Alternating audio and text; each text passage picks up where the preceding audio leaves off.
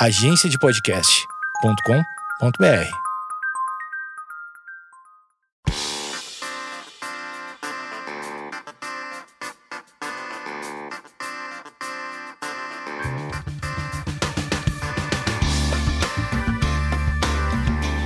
Esquizofrenóias no ar. E essa semana.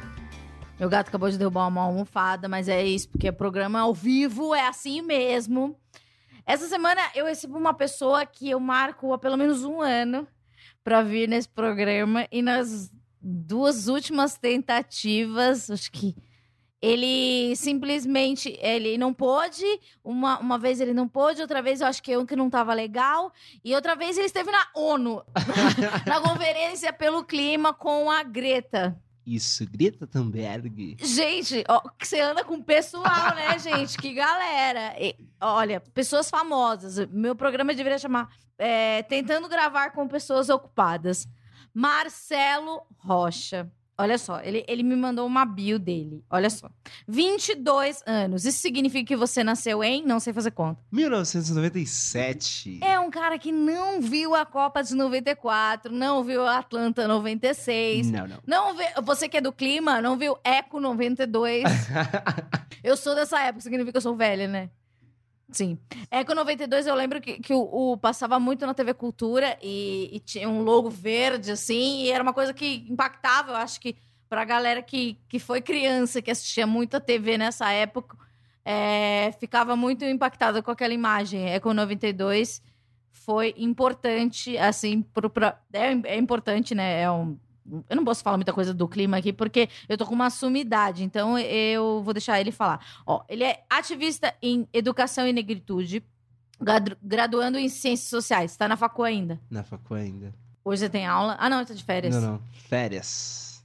E que semestre você tá? Estou no quarto semestre. Ai, que um jovem! aí. E você gosta? Gosto, gosto. Ciências sociais é uma coisa agradável. Que Você nos que traz quis. Mil, mil, mil coisas na cabeça, né? Mas você teve dúvida na escolha do curso? É porque eu sou fotógrafo também. Então Sim. eu pensei muito em como aperfeiçoar minha fotografia dentro de outras áreas, né? Então acho que as ciências sociais veio com um pouco da militância, um pouco das atuações múltiplas. Então foi, foi um curso bem escolhido, assim. Quarto semestre, ainda tem, tem uma vida Ainda pela tem frente. quatro. É, eu já fiz dois episódios sobre terminar a faculdade. é, eu não sou um exemplo, mas é, eu gosto de jovens, gosto de jovens. A juventude é muito bonita. E você é cofundador do movimento Nós, conselheiro municipal da juventude de Mauá. Você foi conselheiro municipal da juventude de, Mauá, de Mauá entre 2014 e 2017. Exato. É, o que faz um conselheiro? Se o prefeito chegava assim e falava assim, aí, o que, que a juventude precisa? Preciso conta um um pouquinho pra conselho. gente. É, conta um conselho aí na questão da juventude jovem. Não, o Conselho Municipal de Juventude é uma articulação da sociedade civil com o Poder Executivo para a gente criar propostas e, e, na verdade, o de Mauá era deliberativo também. Então, para a gente deliberar junto com o governo sobre atuações. Então, tipo, pô, a gente precisa pensar a educação na cidade. Aí Novamente, não sei fazer conta. Em coisas. 2014, você tinha quantos anos? 2014 eu tinha 16 anos. É, tipo a Greta. E- mas quando, como que você viu que você estava inserido? Quando você viu que já tinha essa importância? Eu acho que foi muito Com nesse processo idade? da Foi igreja. lá dentro? Sim, é. eu- nessa época eu também estava finalizando o ensino médio, estava fazendo um seminário básico pastoral e comecei a fazer essa atuação. Então foi muito nesse processo da igreja também, de perceber ah, a importância de atuar na sociedade, de pensar a sociedade também. Você é daquela galera da ocupação 2000, 2015, 2016. 2015, Meu, exato. é, eu vivi intensamente assistindo a TV aquilo e, e falava, meu Deus. Gente, vocês eram muito intensos. Como é que Muito tá loucos. aquele povo todo? Cara, aquele povo todo tá fazendo milhares de coisas. A gente sempre diz, né? Tem um, um grande amigo que participa das ocupações, se chama João Pedro Constantino, que ele trouxe um, texto esses dias que eu, que eu fiquei muito refletindo, né? Ele falou: continuamos nas lutas agora, muitos tendo o primeiro filho. Agora Ah, já tem filho? Já tem filho, muitos tendo Gente! filho, muitos casando, muitos terminando a faculdade, muitos começando a faculdade, muitos mudaram de país, de estado. Então, tipo, são novas vidas, novas lutas, Mas há né? um grupo no WhatsApp dessa galera? tem grupos no WhatsApp, tem conversa, ainda tem barzinhos, estamos aí no, nas conexões ainda. e você atua na seminário teológico. Você foi líder de jovens. Exato. É, e, e foi essa transição. Você foi primeiro, você, você- eu acho, é, pelo que, que a gente já conversou antes, você nasceu já inserido no contexto religião e igrejas e de- depois você foi para esse, esse campo mais militante. É, com quantos anos você se viu um, um pequeno menino que frequenta, frequentava a igreja? Desde sempre? Bom, eu comecei a minha vida na igreja católica, na verdade. Então, tipo assim, cresci indo pra missa, não sei o quê, nananã, Mas todo aqui aquele indo pra negócio. missa mesmo, Indo todo pra missa domingo, mesmo, sabe virei lá? coroinha. Ai, sim, já, já pegou a hora. Já... Pegou a hóstia, primeira comunhão, Coisa catequese. Como é que chama? A comunhão em duas espécies. Quando você misturando com o vinho. Sim, É, sim, só quem sim. Sabe. Eu já fui coroinha também. Então, daí você E aí, ajudava o padre. Ajudava Com o quantos padre anos? nos negócios. Isso com oito, sete anos por aí. Você acha que você foi porque você quis ou porque a tua família tava lá? Não, religião, né? A gente vai porque a família tá lá. Tá. A, a primeira instância foi e, é- isso. e pra mim, a religião, na minha. é, Eu sou do Capão Redondo. Era o meu entretenimento. Exato. É, o- É o lugar que você ia no fim de semana e às vezes durante a semana tinha algum. Então é, acaba sendo o seu. Seu lugar lazer. de convívio social, né? É. Acho que é- tem muito disso. E, e principalmente para as famílias, né? O lugar onde a família pode ir. A família da periferia não tem muito lugar pra ir. Então, tipo assim, vai todo mundo pra igreja, aí tem a comunhão, depois sai todo mundo da igreja, vai numa pizzaria, Sim. vai num- numa lanchonete, ou come as E coisinhas que fa- uma tiazinha tá você era vendendo. coordenador de grupo de jovens. Então, meu Deus, imagina você. O iê, iê, iê, iê, iê, iê, Yeah, yeah, yeah, yeah, yeah, uá, uau. uá. E Exato. daí tinha todo aquele rolê. Eu acho. Cara, eu, eu já não tenho nada, nada nenhum, nenhum relacionamento com nenhuma religião, mas eu acho que a, a importan- o papel social da igreja, ele é, é muito. Ele é muito presente, é, principalmente na periferia, etc. Até porque eu também não, não nasci num, num bairro rico, eu não sei como que é para as pessoas que nasceram em bairro, bairros nobres, Sim. co- como elas se relacionam com a missa, etc. Tem uma história da tua irmã. Sim. Eu queria que você explicasse, se eu, para não falar bobagem. É, então, quando eu tava. Eu, eu saio da igreja católica, né? Quando eu Você tinha se 11 anos, e me converto ao protestantismo. Mas você se converteu ou, ou você foi levado a. Eu acho que o, o protestantismo na minha vida foi um processo muito louco, né? Porque eu tava na igreja católica, muito imerso, e aí eu conheço a igreja evangélica e falo tipo assim, nossa, é quase a mesma coisa, só que mais legal. Porque tinha todo esse negócio de, de estar mais inserido na comunidade, de estar com outra juventude, e, e, e era essa época que era um lugar que eu sempre trago, que era do protagonismo juvenil nas igrejas. Então, tipo assim, eu entro já com os grupos de jovens, já ajudando a construir coisas, e era uma coisa que tinha muito na periferia, Sim. nesses grupos jovens na, naquela época, né, que é 2012, 2013, Tá. que era muitos grupos jovens abrindo igreja evangélica e a galera conseguindo é, estar muito bem articulada na comunidade e conhecer muita gente. Sim. E eu falei, nossa, eu quero estar no meio dessa galera. E muita gente se convertendo. Foi uma época de conversão em massa, né? No Brasil. Foi um dos Sim. estouros do, do protestantismo no Brasil. E eu fui dessa leva que participou desse momento Que é histórico. uma, uma coisa que é, eu lembro que na minha comunidade a igreja era. Na verdade, isso foi um pouco antes. É, era uma, uma igreja mais careta tal. Daí rolou até o- todo o movimento carismático. Da RCC. Porque, porque era uma adaptação da igreja católica a, a- a- ao todo esse fenômeno das igrejas evangélicas. Exato. E, e não cabia mais. Então, tipo assim, quando eu vou para a igreja evangélica, acontece tudo isso e eu já entro nesse processo de cantar, porque a igreja, vamos tem, cantar, tem. vamos fazer teatro, vamos estudar, e principalmente o lugar de estudar. Eu sempre atribuo muito isso, porque na igreja católica tem esse lugar ainda do leigo e do, e do apto, né, do sacerdote. Como assim? lugar... Do, do, do- leigo se diz o frequentador normal. Exato, frequentador normal. Tá. Então, tipo assim, era o cara que não, não podia ter acesso muitas vezes ao conhecimento. Tipo, acabava na catequese, na crisma. Ah, entendi. então, tipo assim, se pra você ter o conhecimento, ou você vai virar Você padre, tinha ou que se você formar não. na crisma, exatamente. Exato. Não tinha muito na graduação. Exato. Pode e na igreja evangélica já tinha, tipo assim, não, vamos ler, vamos não sei o quê, construir. Tinha esse lugar da intelectualidade também, Sim. que é uma herança do protestantismo clássico, né? De, Sim. do Lutero, de buscar esse lugar. E eu era muito apaixonado por leitura. Aham. Então, tipo, comecei a ir, tipo, não, tó esse livro, tó não sei o quê, vamos estudar, vamos fazer coisas. E aí fui vendo esse processo. Com isso, é, eu me Pera, torno você tá com quantos anos? Você tá na igreja? é, Nisso você começou na igreja evangélica. 14, 15. Tá, um adolescente. Um adolescente. E a tua irmã, ela já é já, é- protestante. já tinha 18. Não, não era. Não e era. aí eu levo todo mundo pra igreja.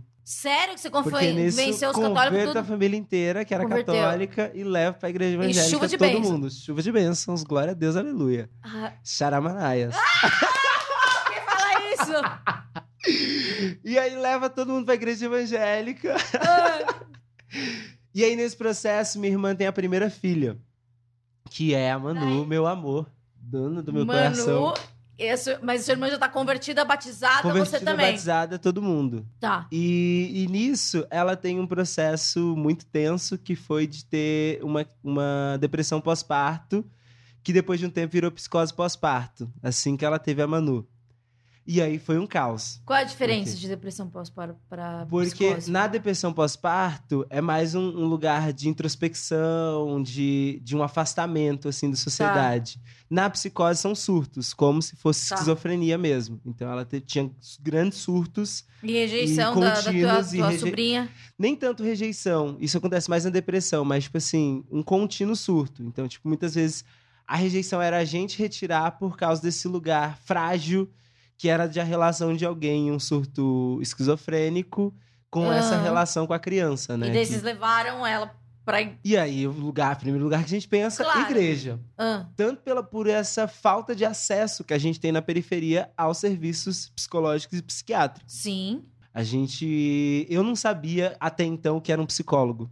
Acho que tem muito esse lugar. Eu não sabia o que era um É, eu, psicólogo. a minha, minha mãe me levava pra padres psicólogos. Exato, que é o aconselhamento, né? Aham. Você E tem eu já falei com o padre, se alguém quiser uma viés é, mais igreja, mais é, evangélico, não, mais é, religioso, é, tem um episódio que a gente fala sobre suicídio com um padre que ele perdeu o pai, vítima de suicídio.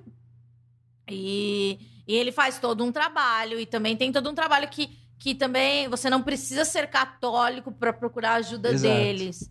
É, e daí você. Esse daí- eu ouvi. Hã? Você ouviu? eu ouvi. Ele é bom, né? Sim. Ele emociona.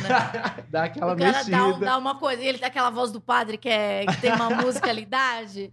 Você que é sociólogo, você poderia explicar. Depois a gente faz um outro, um outro episódio sobre a, a musicalidade Da dessa. voz da- dos, dos sacerdotes. Exatamente. E daí leva a tua irmã, provavelmente, demônio. Exato. E Quando chegou na igreja, primeira coisa, demônio. Mas vocês levaram assim uma coisa escondida, com vergonha, ou já era uma coisa social? A gente levou a princípio porque eram pessoas próximas. O pastor era alguém próximo, Tá, era a amigo. igreja era próxima e amigo. Sim. E a gente falou: não, vamos orar pra ver o que que é, vamos orar Uhum. pra tal. E o- enquanto isso, do outro lado, a medicina falava assim: não, tem que internar, mandar para um hospital psiquiátrico e deixar lá. Uhum. E a igreja falava: não, é demônio, a gente ora e sai. E só existiam duas opções pra vocês. duas opções, exato. E principalmente porque essa falta. A gente não sabia o que era um psicólogo, a gente não sabia formas alternativas de tratamento. Então, os Uhum. dois tratamentos estavam entre hospital psiquiátrico e, tipo, internação. E do outro lado, é demônio, põe numa campanha de sete dias pela cura e libertação, ora em línguas, taca Bo- óleo ungido. Aquele olho ungido, né? Nossa. Gente, eu lembro de uma cena, inclusive, de óleo ungido, que Nossa, ela tava no meio de um surto, o cara pegou, assim, meia garrafa de óleo e tacou isso na cabeça dela. A menina ficou hidratada. Mas, bem, nossa, tipo, na Caos, cara. quarta-feira da cura, né? Exato, quarta-feira da cura. Ai, nossa. E isso, tipo assim, eu comecei a me questionar e falei, tipo assim, gente, o que, que é isso? Sabe? Tipo, Mas aí você já tava. Você, você gostava de ler tudo. Você Sim. falou assim: ah, mas será que a minha irmã realmente não precisa de outro tipo de ajuda também? Será que ela é. Não sei porquê. É, se você acha que. É que eu não consigo relacionar mais isso, mas, sei lá, se você consegue é, Pra estabelecer que uma pessoa tem um demônio no corpo, você assessora, associa ela com coisas ruins, né? E ela é uma, era uma pessoa legal, é uma pessoa Ela é legal. uma pessoa incrível. E, então, como ela pode, podia ter um demônio? Então, como, como convencer uma família que, que, que alguém tem um demônio? Exato, porque aí a igreja já entrou num lugar da culpa. E é isso que tá muito alocado muitas vezes a isso. Então, tipo assim, a pessoa tá com qualquer tipo de problema psicológico, emocional, e é atribui- atru- atribuído um demônio, que é algo mal, Sim. e já vem um sentimento de culpa ali. Então, tipo assim, nossa, ela tá com um demônio, ela deu uma brecha. Sim. ela fez alguma coisa. O que Sim. será que está escondido na vida dessa pessoa Uhum. pra gente consertar, sabe? Então, tipo Sim. assim. E aí vem o preconceito também é, do racismo religioso. Então, tipo, ah, alguém jogou uma macumba. Então, tipo, será que Sim, ela passou mal algum olhado. mal olhado? Então começa a atribuir um monte de coisas que sempre vai culpabilizar a pessoa por sua saúde mental. E quando vocês tomam consciência? Não sei você, né? Porque você era adolescente. Também Sim. não vou te responsabilizar. Você tá numa conferência da ONU também, eu sei que eu sei que você é apenas um jovem. Sim. Mas aí a gente começa a perceber a, a questão do cuidado e do afeto familiar como um dos processos de, de, de terapia Cura alternativa. libertação. Também. Mas como processo de terapia alternativa, porque a gente falou, beleza, se a gente continuar levando ela nesse monte de pastor, os caras estão vocês iam pra definidos, todas as instâncias. todas as O pastor instâncias. próximo. Próximo, pentecostal, viajava igreja, não sei o quê. Eu Vem em São levava- fazer Paulo, uma foi tour. Ribeirão, faz tour. Só que, tipo assim, aquilo não ia resolver. Tinha toda uma questão no- da crença, mas para além da crença, tinha um problema ali de saúde mental que precisava ser tratado. E alguém chegou e falou, ou foi uma e consciência gente- aberta? Foi uma consciência muito do viver. Tá. E até, tipo assim, por puro privilégio de poder estar perto, de poder ter ainda discernimento de observar e de conduzir o processo. Uhum. Porque tem muita gente que vai viver eternamente com essas questões porque não vai conseguir estar perto, sabe? De, de acessar leituras, de acessar coisas. A gente começou a pesquisar muito, lembro, na época, outras formas. Então, tipo, ah, quando uma pessoa tem tal sintoma. Eram uns Google da vida, só que atribuía leituras ou, tipo assim, é, outras é, formas que foi nos migrando e falando, tipo assim, não, vamos tentar tratamentos alternativos. A gente via uns filmes e falava, nossa, isso aqui a gente pode tentar fazer, cuidar em casa e fazer algumas coisas. E aí a gente começou a fazer isso. Nisso, a gente falou, ó, vamos largar um pouco desse lugar e vamos tentar em outro, outro hospital, que não seja os psiquiatras, não sei o quê. Levamos ela num hospital em São Caetano do Sul. Hospital normal. É, um hospital psiquiatra. normal. Aham. E aí, na hora que a médica olhou, ela falou assim, gente, chega! Tipo assim, não é isso, não é, não é loucura, não sei o quê. Ela precisa de atendimento de um cuidado psicológico. E a gente Daí falou, ela- que, que? Ela é louca? Que? Como assim? Como assim? E ela falou, não, psicólogo, não sei o quê, uma atenção. E aí a gente começou a buscar outras formas de alternativa, terapia. E quando a gente foi ver, tipo assim, meses depois, era um outro processo. Meses depois a gente já conseguia, ela foi perdendo os surtos. Ela começou a, tipo assim, migrar o processo naturalmente, mas nesse processo de trabalhar a terapia. uma raiva de, de trabalhar. vocês, da igreja, ou dela, assim, um- uma coisa de negação, de falar assim, poxa, a gente perdeu um tempo, não sei, talvez... Não, eu acho que nem tanto uma raiva, mas uma. Eu acho que foi mais uma conscientização própria, de se olhar e falar, tipo assim, putz, a gente tem que pesar as coisas. Tanto que ela até hoje tá dentro de uma igreja evangélica lá na, na, na quebrada que a gente tá. Eu tô numa igreja, mas uma igreja um pouco mais progressista, ela tá numa igreja um pouco na mesma linha, mas, tipo assim, estabelecido que a gente tem que pesar as coisas, sabe? A gente tem que olhar a religião, mas a gente também tem que perceber outras coisas e nos perceber dentro desse espaço. Porque eu acho que a religião às vezes imputa muita coisa que a gente fica meio perdido. E aí nos imputa culpa, nos imputa medos, nos No- imputa é, várias questões que nos fazem mal às vezes. No né? episódio com o Padre Lício, eh, eu, pergu- eu pergunto em algum momento é, aquele negócio de que se a gente se mata, a gente vai pro céu, pro inferno e etc. E daí ele me explica de uma maneira didática, fala assim, olha, é, houve uma reforma em praticamente todas as religiões e elas tratam a- o suicídio é, de uma maneira um pouco mais, é, ma- não, não tão mística assim. Você acha é, que como que a igreja, como que, que o movimento, não sei, eh, religioso, as religiões cristãs principalmente, veem as, a, a saúde mental ou, ou até mesmo o suicídio hoje em dia, na, de, é, pela sua vivência? Bom, eu acho que hoje em dia a gente tem um pouquinho mais de abertura para dialogar, mas ainda é nesse lugar da culpa. Seja a culpa com a família, de, de trazer questões, porque é tipo isso: o demônio leva à morte, principalmente nas, nas igrejas neopentecostais e pentecostais. O demônio conduziu ao suicídio. O demônio fez isso para você ir pro inferno. Então, tipo, era o plano do Satanás de te levar pro inferno, sabe?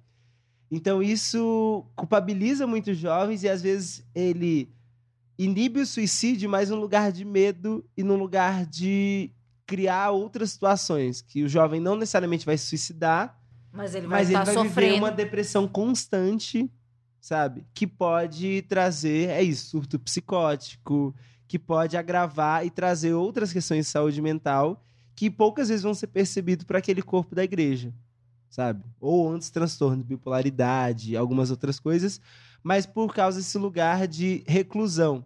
Então ele fala, pô, se eu falar pro pastor que eu tô com vontade de me suicidar, eu tô entrando no plano do demônio, eu tô entrando nesse lugar. E aí ele guarda para si e vive esse processo. E eu falo porque eu vi vários jovens, enquanto na época que eu era liderança de jovens dentro da igreja, vários jovens iam falar, pô, eu acho que eu não posso falar isso, mas eu queria falar, tô com vários sentimentos ruins. Porque você era uma liderança, então eles chegavam em você. Sim, para trocar, e principalmente porque eu sempre fui mais aberto, né? Tipo assim, de chegar e trocar coisas sobre assuntos reais.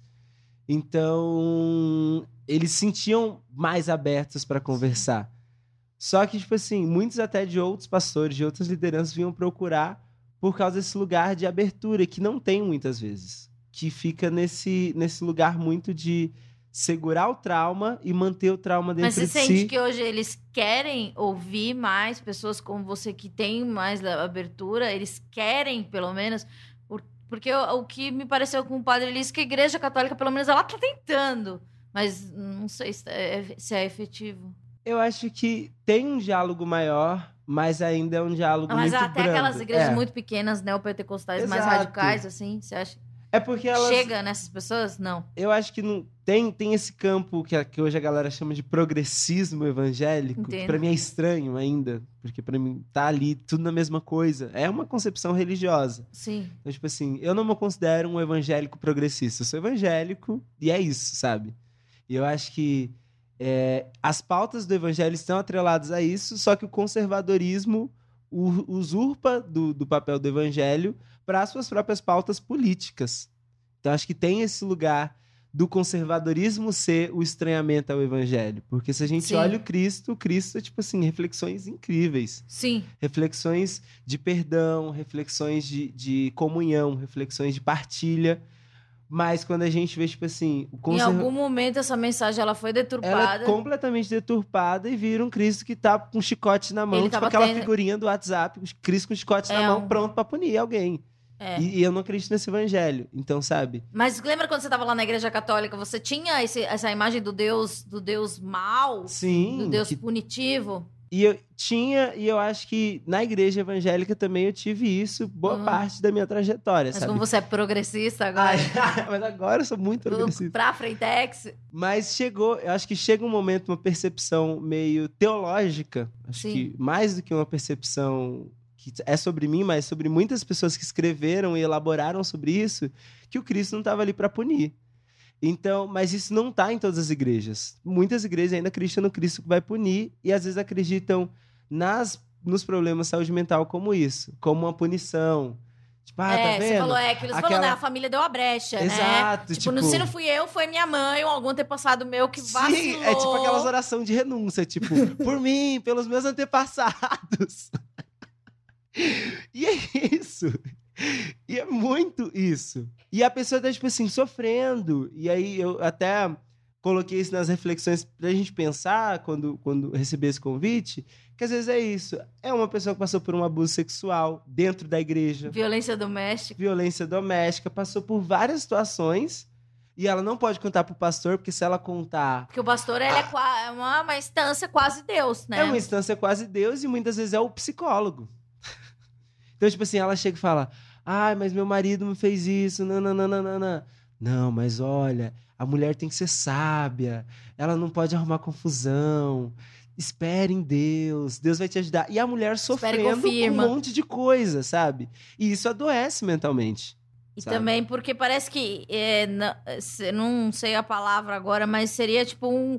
Um karma, mas é tipo, você tem que segurar Exato. isso porque é isso, porque do Deus fez isso pra Os você. calvinistas, né? Tipo assim, Deus preparou já a sua trajetória, Ah, já tá escrito, é. já tá tudo escrito. Ah, Então é. você tá vivendo algo, sabe? Tá. É um absurdo isso.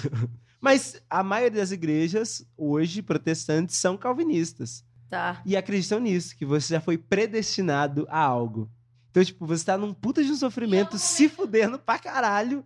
Ah, foi Deus. Tá, escreveu ali, é Então, isso. você, você é um cara que lê, que, que se interessa e tal. Você começou a questionar e, e pensou, não, vou sair da igreja, essas coisas. Tem, gosto de umas pessoas que falam, estou afastada.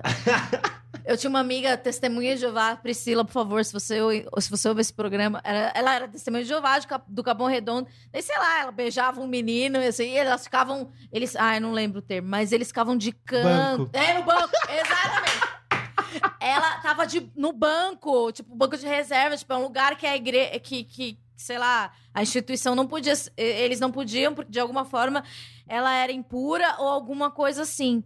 É... um lugar de purificação. Tipo, quando você vai pro banco, Sim, e a- você fez algo errado. você já, eu já, já, foi pro banco? Já Ah, ah, tem isso na igreja evangélica também? tem, tem. Eu já fui pro banco. Porque, você eu fui no a- aniversário de 15 anos, quando eu tinha 15 anos, e aí eu bebi uma cerveja. E aí eu Mas fiquei daí quem descobriu? Você contou. A sua É, culpa sim, a fez, minha né? Porque você culpa. poderia ter feito isso e Deus não Na ia verdade, primeiro vazou uma foto no Facebook.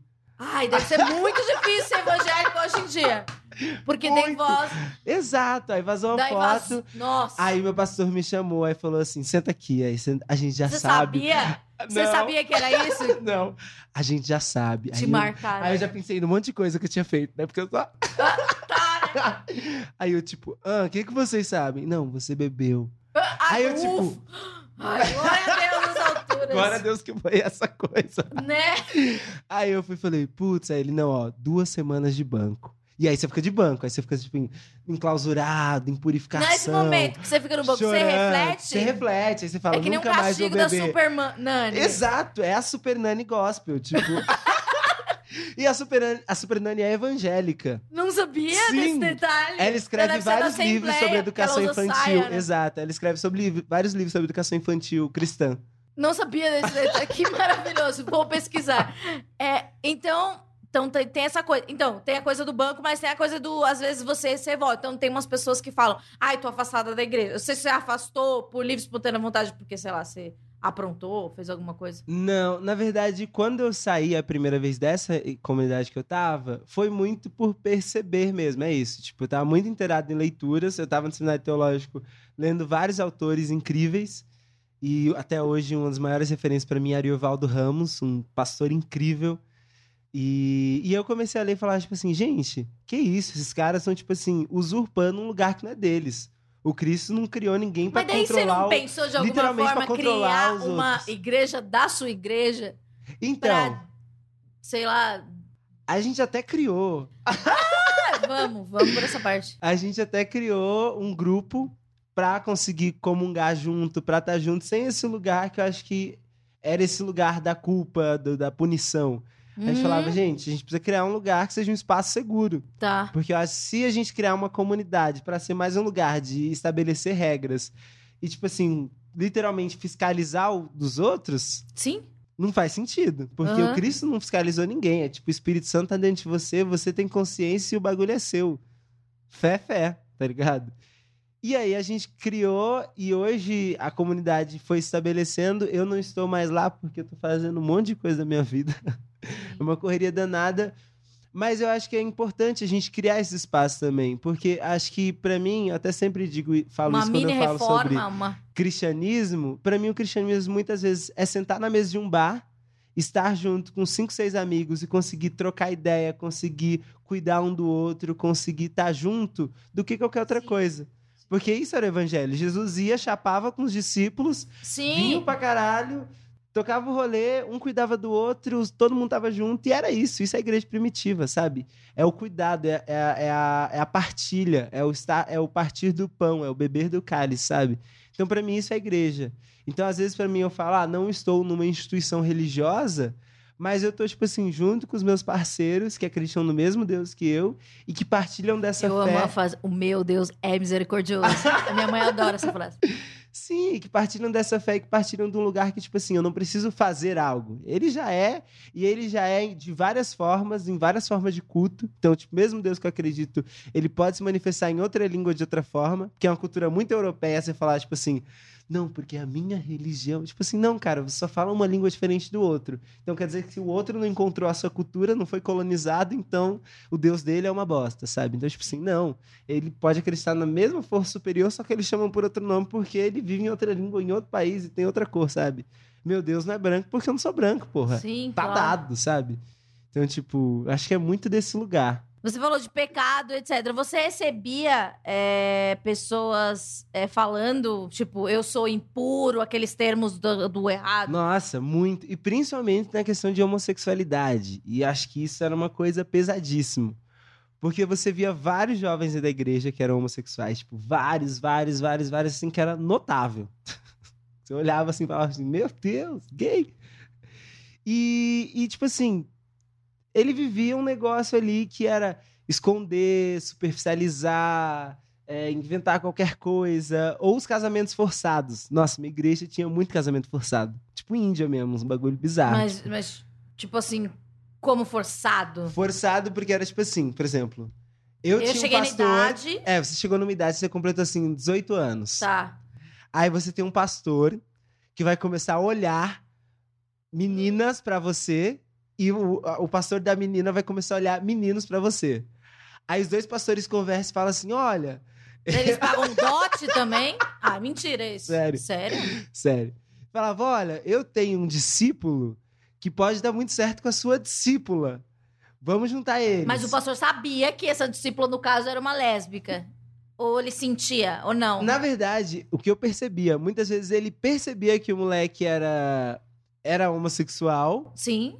E aí ele já buscava arranjar um casamento logo pra, tipo assim, nossa, porque agora ele tem 18 anos. Se ele casar Sim. agora, ele não vai, ser cortar, gay. né? Vai, Ele cortar, aquilo, ele não vai ser gay. E Sim. pelo contrário, eu vi muitas vezes, cinco anos de casamento na igreja, saía e virava, tipo assim, virava Daí não. beleza, o, daí E- o, se- o meu pastor pega o seu pastor e eles se reúnem e falam o quê? Exato. E, e aí decidem e falam, vamos orar junto. Orar junto? Orar junto. Tá. Aí, tipo assim, o pastor da, tal pessoa ora com o pastor da outra pessoa e aí forma um casamento, assim. Tipo assim, aí noiva, tipo assim, não beija, não transa, não, faz ah, nada. é, eu te- Noiva, aí casa, aí começa a viver uma vida sexual, afetiva e de convívio. E aí é isso, sabe? Tipo, casamento arranjado, literalmente. E isso é bizarro, porque a gente pensa que E você não, você não percebeu colegas seus com medo? Porque se eu me colocando nesse lugar, se eu sou a pessoa, eu não quero me casar com ninguém, ou eu, eu não gosto desse tipo de pessoa aí, eu não quero casar. Não, mas e porque daí eu falo parecia... assim, meu, vai chegar. Porque eu lembro que minha mãe, lembrando uma coisa, minha mãe sempre falava que com 16 anos eu teria que é, lavar minha roupa sozinha. Então eu morria de medo de chegar nessa idade pra ter essa responsabilidade. Então imagina se chegar essa idade de casar, você é gay ou você não quer se casar. É, Você você não percebia colegas com medo dessa, é que dessa na- coisa nebulosa? eles sempre colocavam como o projeto divino. Imagine que era tudo um bando de jovem. Tipo assim, a galera queria transar, a galera queria Sim. ir pro rolê, a galera queria fazer alguma coisa. E se a única possibilidade de você fazer isso era casado, bora casar. Ah, casar. Ah, casar entendi. era o reflexo de Porque ser fazer, livre. fazer sexo sair da também casa é do pecado. pai. É, fazer sexo no casamento também é pecado. Então, tipo assim, Então, se você tem a oportunidade de fazer sexo com alguém casado. E não, sem ser pecado, vamos fazer. Vamos fazer. E você via, tipo assim, a galera 16 anos já falando, tipo assim, nossa, aquela pessoa ali, vou falar pro meu pastor que estou interessado. E daí, você falou, em cinco anos, casamentos eram de- desfeitos. E Seis, pessoas cinco, dois, se três. fudiam Financeiramente. financeiramente um e na de saúde coisa. mental também. E também era um projeto, tipo assim, de, de, disso, de destruição de tudo, né? Porque você pensa, uma pessoa vai conviver com outra que não, não, não- estabeleceu algo efetivamente. Quem estabeleceu foram terceiros. Então, E daí tipo você tem assim, que imagine as instância do- frustrações, imagine as questões outras. Mas é bom sabe? que no evangélico você ainda pode separar. No católico você tem que ficar pra sempre. É, então, tipo, na verdade, não pode separar, né? Não? Quando separa, dá um ruim ali, fica toda de uma banco. questão. Fica de banco, você fica impuro, não sei o quê. Aí você vai passar um monte de tempo sem poder casar de novo. Então, tipo assim, tem todas as questões. Algumas é, formas religiosas dentro do protestantismo não pode casar mais. Então, tipo assim, você vai ficar pra sempre agora, sem transar, sem ter um relacionamento, sem ter ninguém. E, tipo, é isso. Você parou, não vai ter mais ninguém até que a pessoa morra. Porque aí, viúvo, você pode casar. E aí, ou você vai começar a trabalhar pra pessoa morrer ali, agilizar o defunto pra casar de novo. Agiliza, agiliza- o funeral. Meu Deus. Porque é isso, sabe? Então, tipo, imagine a quantidade de frustrações e de problemas reais que, que acumula isso. É, né? E aquilo também do. Até o episódio recente do Edir Macedo, né? Tipo, minha filha não deveria fazer faculdade pra não ser maior que o marido dela. Que ele falou Sim. isso. E, é, e é, tipo assim, imagine que essa galera casando aos 18 é uma galera que não consegue ter acesso ao ensino superior, que não consegue, muitas vezes, concretizar coisas da, da adolescência. Porque, É, se você sinceramente. quer, se você ainda, ainda mais é uma menina, né? E se sim, você quer, não, quero fazer faculdade, eu não quero casar. E daí você é considerada uma coisa errada também. Exato, porque aí tem esse lugar do machismo estrutural que, tipo, tá alocado. E das pessoas negras, que a maioria não conseguem casar. Porque é feio demais. Imagine formar um casal disso. Então, tipo, de forma muito pesada. Então, tipo assim, você via todos os casais brancos se formando e que são os casais bonitos. E aí, no máximo, você via, tipo assim, os casais interraciais pra mesclar e pra deixar a igreja ali. Mas, pessoalmente, eu não conheço um casal, na- tipo assim, 5 mil membros da igreja. Eu não vi um casal, assim, afrocentrado. Ou um casal, tipo, sabe? Sempre tinha esse lugar de escolher a forma que ia acontecer aquilo. É, porque já que você é predestinado, Exato, né? você, Você tem que ser predestinado ao melhor de Deus. E o melhor de Deus nunca era a garota da periferia. Era, tinha questões financeiras, tinha tantas questões envolvidas nesse processo que era horrível. É, violência doméstica é uma coisa que eu acho que deve chegar muito para os líderes religiosos, você que, que participou de, de aconselhamentos, etc. É, como você era orientado e como você acha que deveria ter sido a, a- a orientação para você orientar num caso desse? Eu nunca orientei um caso desse, principalmente por trabalhar com, com jovens e jovens Tá. não podiam viver esse tipo de coisa. Tá, O mas e se eu sei que que a a, gente minha mãe é- apanha do meu pai e meu pai é membro fervoroso da igreja? Exato. O mais que acontecia eram os abafas, sabe? Os abafas. Os abafas era tipo assim, pô, é, tal membro tem o pai que é, como você trouxe agora, tem o pai que agride a mulher e a mulher tá acontecendo. Não, gente, vamos abafar, vamos abafar. E a gente vai conversando, tentando ver, orar pra melhorar, né? Um dia ele vai melhorar. A gente precisa clamar a Deus. E sempre virava esse lugar de, tipo assim, bota a culpa no divino Você- e vai tocando. Você que ainda é, ainda é horrível dessa palavra, mas você que é evangélico, é, qual é a função do orar? Porque tem essa coisa do orar, do abafa, que você falou assim, vamos orar, porque vai que muda o pensamento. Mas qual a função real do orar na sua vida? Cara, a função do orar, ela é muito controversa por si só.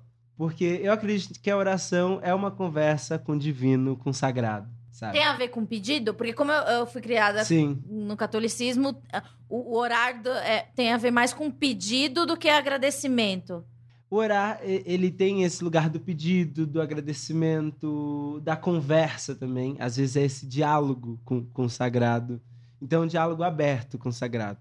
E você acha que não, a gente, a gente os evangélicos conseguem é, até na oração ser sim, ser honesto, porque você falou, tem, tem uma coisa que você abafa. Então, às vezes na terapia a gente mente. Sim. Então, eu imagino que pra Deus a gente também minta. Exato. E eu acho que tem esse lugar da mentira um lugar que se coloca Deus. Eu acho que, principalmente no, no pentecostalismo, você coloca Deus como algo muito distante.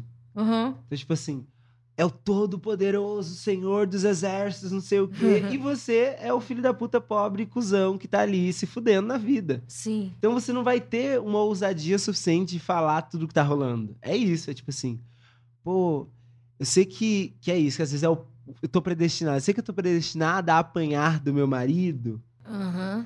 mas se puder, maneira, sabe? Tipo, nesse lugar de Dá medo uma- também. É, Deus é. Porque Deus é um homem.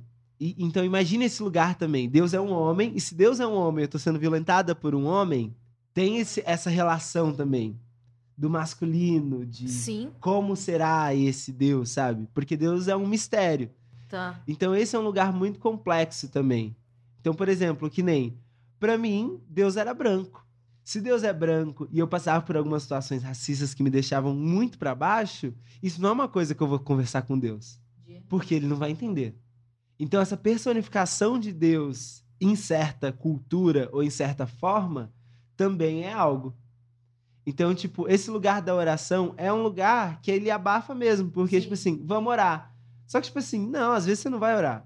Porque você não sabe como Deus vai reagir. Se Deus fica mais bravo ainda, que você não tá aceitando o castigo dele porque você fez outra coisa, sabe? Aham. Então, tipo, eu estou vivendo a consequência de um Deus e às vezes eu posso pedir pra ele algo e sofrer uma consequência maior se eu estou predestinado a isso. Então vira um lugar de, é, de estar acuado. Sim. Então muitas vezes você vê esse lugar do acuado, que é, por exemplo, nas favelas. Eu trago um exemplo mais até palpável. Eu vi um vídeo que me emocionou muito de um fotógrafo agora, do Felipe Cordão, que é um fotógrafo carioca, que foi o enterro da menina Ágata. Hum. No enterro, uma multidão levando ela pra ser enterrada, cantando uma música gospel. E uma das entrevistas que eu vi lá no, no, no jornal, a mulher falava, pô, mas que foi feita à vontade de Deus. Talvez Alguém foi a hora dela família dela? subir, talvez foi a hora dela levar, dela ser levada. Então Deus, tava, Deus tá- é um propósito divino.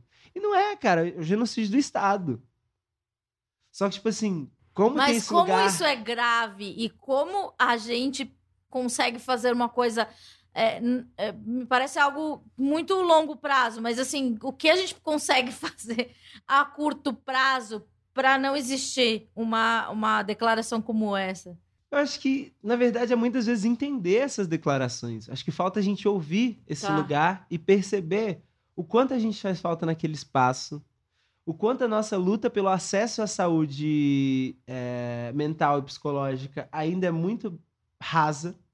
A gente ainda discute, tipo assim, a, os nossos, a nossa saúde mental para quem está em, em certos territórios, sabe? A gente ainda não discute É, saúde uma mental é saúde coisa mental. de gente rica. Exato, das periferias. E nas Sim. periferias, às vezes, é isso, é atribuído. É a mãe que teve o filho, tipo assim, massacrado pela polícia, vai falar, ai, pelo menos ele não foi pro crime. É, Das vezes foi um livramento de Deus, sabe? Mas dentro dela, ela tem certeza que não é aquilo. Que imagine o sofrimento dela, ela deve estar se perguntando, tipo, Deus, será mesmo que o Senhor queria isso? Será Mas que tem aquela coisa de, de, de, de duvidar de Deus também é um pecado. É uma coisa Exato. errada. Só que fica nesse lugar dúbio, sabe? Que também vai criar várias questões na saúde dessa pessoa. Porque ela vai ficar nesse questionamento eterno. Por que Deus fez isso comigo? E, e aí também nesse lugar, poxa, eu tô questionando Deus, pode vir alguma coisa pior, vai que o próximo sou eu. Então, sabe, esse é um lugar que a religião pega tão mal, se, se eu posso usar a palavra mal, mas tipo assim, tão mal, que constrange. De pensar, tipo assim, Constrange. um Cristo que veio para libertar as pessoas das coisas. E a gente ainda tem igrejas falando, tipo assim, não, seu filho tá encarcerado, mas é porque é projeto de Deus pra ele não estar fora e morrer com um tiro da polícia. Então Hum. deixa ele encarcerado, sabe? A gente vê muito o discurso da Igreja Universal nas fundações casas, sabe? Tá, tá acontecendo tal coisa? Então, mas poderia ter acontecido uma coisa pior. Vai que ele virasse líder do tráfico e colocasse outras pessoas pra morrer também. Então, sabe, isso vira um discurso que contamina o, o psicológico e o cognitivo das pessoas de forma muito do dia a dia. E como não tem qualquer outro tipo de voz lá, porque o Estado não chega para oferecer saúde mental. CAPS é um lugar que, tipo assim, é ainda um acesso, mas é um acesso de muitas coisas. Então, no CAPS está álcool e drogas, no CAPS está psiquiatria, no CAPS está psicologia, e muitas vezes todos esses serviços juntos não vai ser tão atrativo, porque enquanto muitas vezes a gente tem acesso a uma clínica de psicologia num prédio chique, numa sala ou em casa, as pessoas têm acesso ao mesmo lugar que uma pessoa está tendo um surto esquizofrênico, a outra está tendo um transtorno bipolar, a outra está bêbada, a outra acabou de ter uma overdose, sabe? Então, tipo, isso afasta muitas pessoas de ter esse tratamento, porque você vai falar, pô, você tá passando por uma situação, vou te levar no CAPS. Quando a pessoa vê a imagem daquilo, ela vai se sentir longe de, de, de querer estar ali, sabe?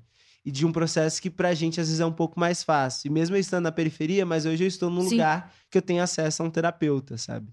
Isso é muito louco, né? Eu, eu cheguei a pesquisar isso, inclusive vou lançar num livro aí no próximo ano, um artigo sobre isso específico, que vai dar uma intelectualizada, mas eu vou Não, explicar. por vai fa- ser... mas é, você, você se aproxima, você, Sim. você é muito didático. Porque o Levi Strauss fala sobre isso, né? É, sobre eficácia simbólica. Ele vai trazer na figura do xamã.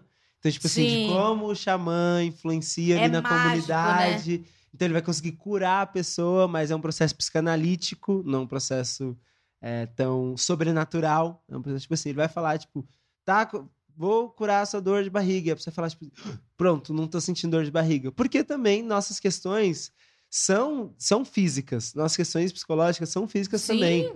Eu já tive várias crises tipo, de ansiedade que eu comecei a vomitar pra caralho, senti um puta dor de cabeça.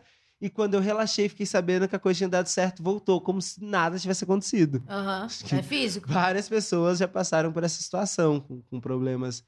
E a gente quer uma coisa xamânica. E a nós Exato. mesmos, a gente Nós precisa mesmos. ser uma, uma, uma Exato. pessoa falar, não, ela não teve acesso. Não, não é isso. Não é isso. A e a gente gente quer uma também, no mágica. psicanalista, a gente às vezes Claro, vive e- processos e, assim. tem gente que, que até hoje não, não, não consegue ir à terapia. Eu vejo pessoas inteligentíssimas falam, não, não vou na terapia porque não é um negócio efetivo. A gente quer isso mesmo, uma Sim, solução a xamânica. solução xamânica. E as igrejas, elas vivem um processo um pouco parecido, que é esse processo de construção de uma liderança. Essa liderança, ela é construída através do afeto. É uma figura de afetividade. É uma Então, imagine paterna. uma coisa paterna, mas uma coisa também de relacionamento, porque imagine alguém que vive na periferia, falando principalmente hoje o público da periferia são mulheres negras mães solos. Então, ela foi abandonada pelo marido ou viveu a vida inteira em situação de violência doméstica. Ela foi abandonada pelos pais, porque é o retrato de muitas mulheres saíram do Nordeste, vieram para São Paulo tentar a vida. Foi abandonada por uma série de coisas. A sociedade abandonou, todo mundo abandonou. E aí chega uma pessoa que vai falar assim: vem cá, de segunda-feira tem culto das mulheres. Então, você não vai ficar sozinho em casa assistindo novela. Você pode no culto das mulheres. Seu filho foi fazer. Seu filho foi pro baile, vem pro culto das mulheres. Você não vai ficar sozinha. Chega na terça, tem oração pela família. Seu filho tá bebendo todo dia, você vai orar pela sua família junto. Imagine um lugar pra você desabafar sobre família. Na quarta tem não sei o quê. Na quinta tem não sei o quê. No domingo, culto da. Então a pessoa vai ter todo um negócio. Ah, ninguém. Você não pode falar em casa, ninguém te ouve nas conversas. Você vai ser nossa pregadora. Pega aqui o versículo, você vai ler o versículo lá na frente, todo mundo vai te ouvir. Então tem um lugar de você criar um- uma relação. E como a gente até trouxe no começo, a igreja é esse primeiro lugar de inserção social na periferia. Não tem, a gente não na, na periferia a gente não tem a escola que vai pensar os melhores. Na escola você só tá ali por obrigação. Uhum. Mas na igreja vai pensar os melhores. Vamos pegar esse jovem, enfia no curso pastoral, como aconteceu comigo. Bota não sei o quê, vai fazer inglês para ser missionário nos Estados Unidos. Eu aprendi inglês para ser missionário. Sabe? Eu sei falar inglês porque aprendi para isso. Então tem todo Porque a esse igreja processo. financiou. A igreja financiou. Então tem todo esse processo de formação. Olha a Beyoncé. Beyoncé era uma menina da igreja que vivia também numa situação mais vulnerável, um pouco tal. E alavanca. Por quê? A igreja tem esse lugar do cuidado. E esse lugar do cuidado Que você não tem no seu primeiro núcleo, porque seu Exato. filho tá no bar e você tá sozinho e você tá apanhando do marido. Exato. Então isso facilita muito você, tipo assim. Uma coisa é o cara. até citar o nome. É o cara X político chegar em você e falar assim: olha, o Bolsonaro é racista. Outra coisa eu passo a falar assim, pô, o Bolsonaro vai ajudar que a gente consiga fazer a peça de teatro do seu filho aqui na igreja. É uma coisa muito mais aqui, é muito pontual. É, é muito pontual. factual. É o que você e tá quer. perto. Exato. É, tá o que você próximo. quer e tá próximo. Mas, tipo assim, imagina a pessoa ouvir isso e falar, putz, mano, mas a igreja é o único lugar que eu tenho. Eu não tenho, eu não sei o que é o teatro municipal, eu não sei o que, eu não sei Sim. o que. Eu não tenho acesso a psicólogo. Na igreja onde eu sou escutado, na igreja não sei o quê, na igreja tem relacionamento. Quando a casa tem crise, o pastor manda uma cesta básica. Quando eu preciso no médico, o irmão me busca de carro e me leva pro médico, porque a ambulância não entra na favela. Tudo acontece ali. Então, tipo assim, como eu vou me afastar desse lugar que me acolhe, me recebe e me faz protagonista? Então, se o Valdomiro me falar alguma coisa, Valdomiro, tô contigo, porque você é quem me acolheu. Então, é um lugar muito mais sobre afeto, da mesma forma que ele é contraditório, porque ele vai te obrigar a fazer coisas, ele é um lugar que constrói relações e vai te trazer privilégios é, na sociedade que você nunca teria se não estivesse na igreja. Ou até do genocídio. Eu, não, eu tive poucos enquadros na minha infância, diferente dos meus amigos, porque era o Marcelinho de terno com uma bíblia debaixo do braço. A polícia nunca ia me parar. Tem também, né, estereótipo do crente. Do crente. A, a polícia não ia parar o crente. Entendeu? Então tem vários fatores ali que vão atribuir e vão criar essa mentalidade cognitiva que a gente nem faz ideia. Sim. Depois que a gente vai dar um estrada e falar, tipo assim, gente, olha o que eu fazia, sabe? Tipo, eu era homofóbico pra caralho. Tipo, muito, extremamente. E hoje eu olho e falo, tipo, gente, olha o que eu fazia, sabe? Mas, Mas você. porque até então era um processo ali de estar, tipo assim, gente, eu preciso. Pra mim, eu tava fazendo uma bondade. Era tipo assim, gente, eu preciso salvar esse cara do homossexualismo. Porque se eu não salvar ele, ele vai morrer e vai pro inferno queimar com Satanás. E, E é- faz parte do seu sabe? papel ajudar ele. Exato. E você acha que tá fazendo um puta bondade. Mas sabe? assim, você, você é muito terapeutizado, eu adoro essa palavra. Mas, e como é que você Quem lida dera. com, com esse eu do passado? Que sempre me pareceu. o que você conta é um cara coerente, etc., dentro da sua realidade, etc. Mas você, você se perdoa, porque assim, como você é muito inserido na igreja, na religião, tem uma coisa da culpa. Você consegue diferenciar ou ainda tem? Não, tem muito. Às vezes você passa por processo e fala, tipo assim, nossa. É literalmente, às vezes, tipo assim, você levantar e pra ir até a cozinha e cantando uma música gospel pro, pro Satanás não atentar, sabe? Tipo, eles, putz, vou cantar uma música aqui sozinho na rua, não sei o que, pra não acontecer uma tragédia. Tipo, É uma coisa muito introjetada. introjetada, porque ainda tem culpa, ainda tem processos, tipo assim, que você se autorresponsabiliza de coisas que estão acontecendo e você fala, tipo assim, nossa, cara, o que, que será que eu fiz? Castigo? Será que Deus tá é uma fazendo um palavra negócio muito comigo? presente, né? Castigo. Muito, muito, muito, muito. Então, tipo, várias vezes ainda isso acontece. E porque se torna, são coisas que a gente nem tem controle, são coisas que a gente vai tentando lidar com terapia, com reflexões, com várias coisas, mas que ainda estão ali dentro. Eu vivi, tipo assim, até os meus 18 anos dentro desse espaço ali. 18, 17. 17 para 18 eu começo a mudar a chavinha Mas já um tava na assim. militância. Tava na militância, mas Nos ainda. secundaristas Tipo, ali. É, mas ainda Mas migrando. confundia. Exato, ainda na militância secundarista, ainda mais. Porque, tipo assim, imagine, eu sou de Mauá, sempre vivi em Mauá. Chego aqui, tipo assim, na militância secundarista, todo mundo é gay, todo mundo é lésbica. É isso que eu pensei. todo mundo uma é coisa... trans, e não sei. E daí, como é que você chegou nesse pessoal?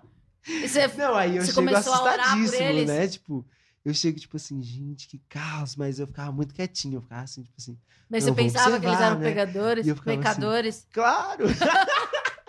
eu ficava assim, gente, que caos, olha o que tá acontecendo. Meu Deus, beijo triplo. Que isso, quádruplo? Ah! Gente. Eles não são monogâmicos, né? Exato. E aí depois eu vou entendendo tudo aquilo e vou, tipo assim, falando, putz, cara, eu estava num lugar outro, mas, tipo assim, que nem é só religioso, é um lugar de sociedade. Sim. É a gente olhar pro, pro, pro restante da sociedade, olhar pro meu território e falar, tipo assim, gente, quando eu cheguei da minha quebrada, olhei pra galera e falei assim, gente, em São Paulo, a galera dá beijo triplo. A galera, tipo. tipo. Aí fala, falei-me, não sei o que lá. Exato, porque são coisas distantes, sabe? São coisas muito distantes. Tipo, é, é eu chegar hoje pros meus alunos que são de periferia e apresentar uma pessoa trans a primeira vez. E eu só falava, tipo, nossa, as pessoas trans existem, elas não são monstros, elas não. Por que isso? É a mentalidade que é imputada dentro da religião, mas também dentro do conservadorismo social. A gente não tem acesso a muito material que, que as pessoas têm muito mais acesso no centro da cidade Sim. ou em outros territórios. Não tem, não tem acesso. E é isso um lugar de sociedade que a gente tem que pensar, não de passar pano e tal. Mas eu tenho uma reflexão que eu coloco que eu gosto muito de afirmar isso. Eu falo, gente, se a esquerda soubesse quem são esses meninos que morrem na periferia e quais são os discursos deles, talvez a gente não teria alguns atos que são raros de acontecer, mas talvez a gente nem teria. Porque são conservadores, são homofóbicos, são não sei o quê. Só que a gente tem que ter uma paciência e uma didática para ensinar e para mudar a sociedade, sabe? Que é o que o evangélico tem para algumas coisas. E que, tipo assim, se a gente não perceber e compactuar de metodologias para compreender a sociedade, a gente vai viver num processo de fazer a mesma coisa, de culpabilizar e falar, tipo assim, não, vai lá, não sei o quê, não, não, não, não, não, não. E a pessoa vai falar, ah, tá, eu sou tudo isso, e, e da mesma forma que eu sou tudo isso, o Bolsonaro é tudo isso, então eu sou Bolsonaro, Uhum. sabe?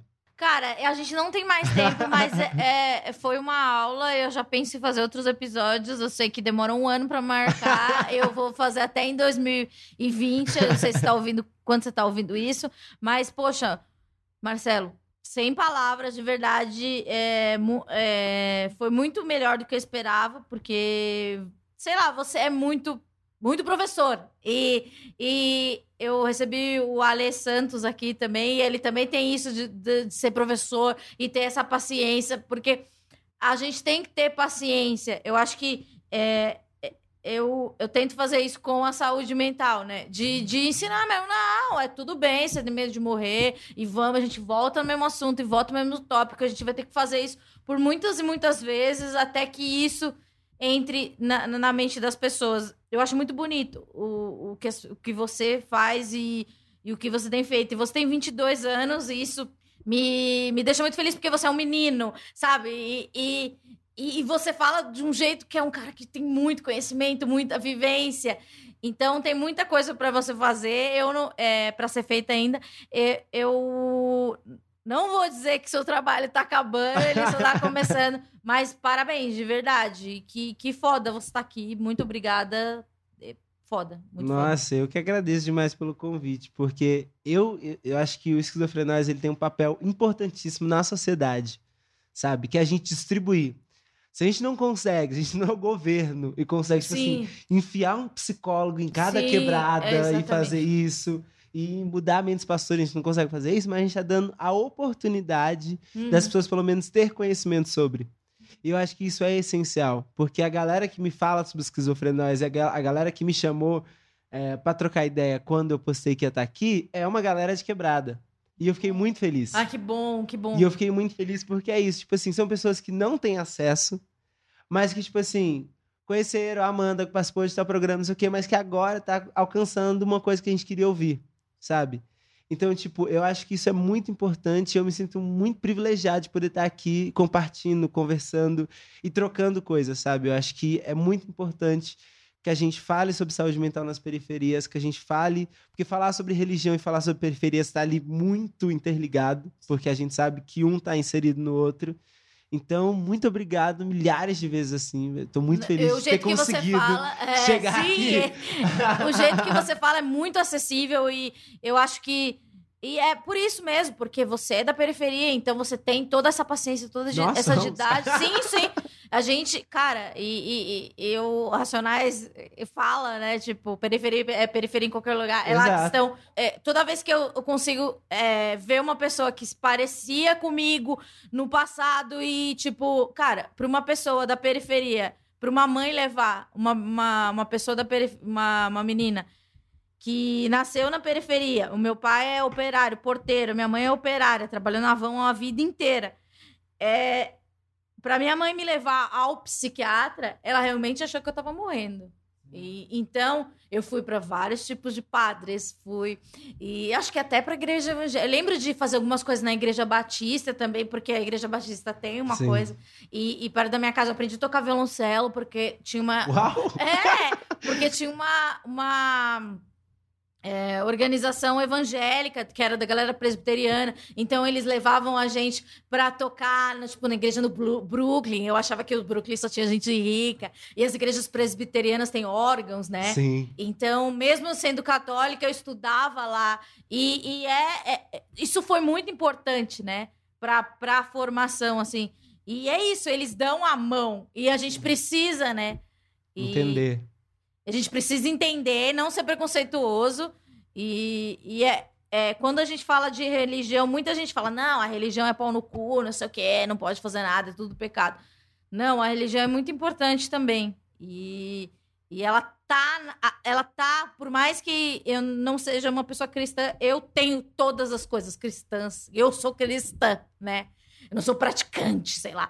É, mas eu tenho essas coisas de, de, de querer ajudar e retribuir. Isso é muito Cristo, né? Sim, sim, sim. E a gente tem que ajudar. Obrigada, de verdade. Pô, tamo aí. É É, nós. vamos gravar agora em 2045, que você já vai estar no. Não, daí, meu Deus, eu vou levar todo, todo o set de, de gravação, porque você vai estar num lugar da ONU, assim, na Suíça. Pô, muito, muito, muito legal. Tamo juntos. É nóis. Então a gente volta aí. É nóis. Paz nos estádios.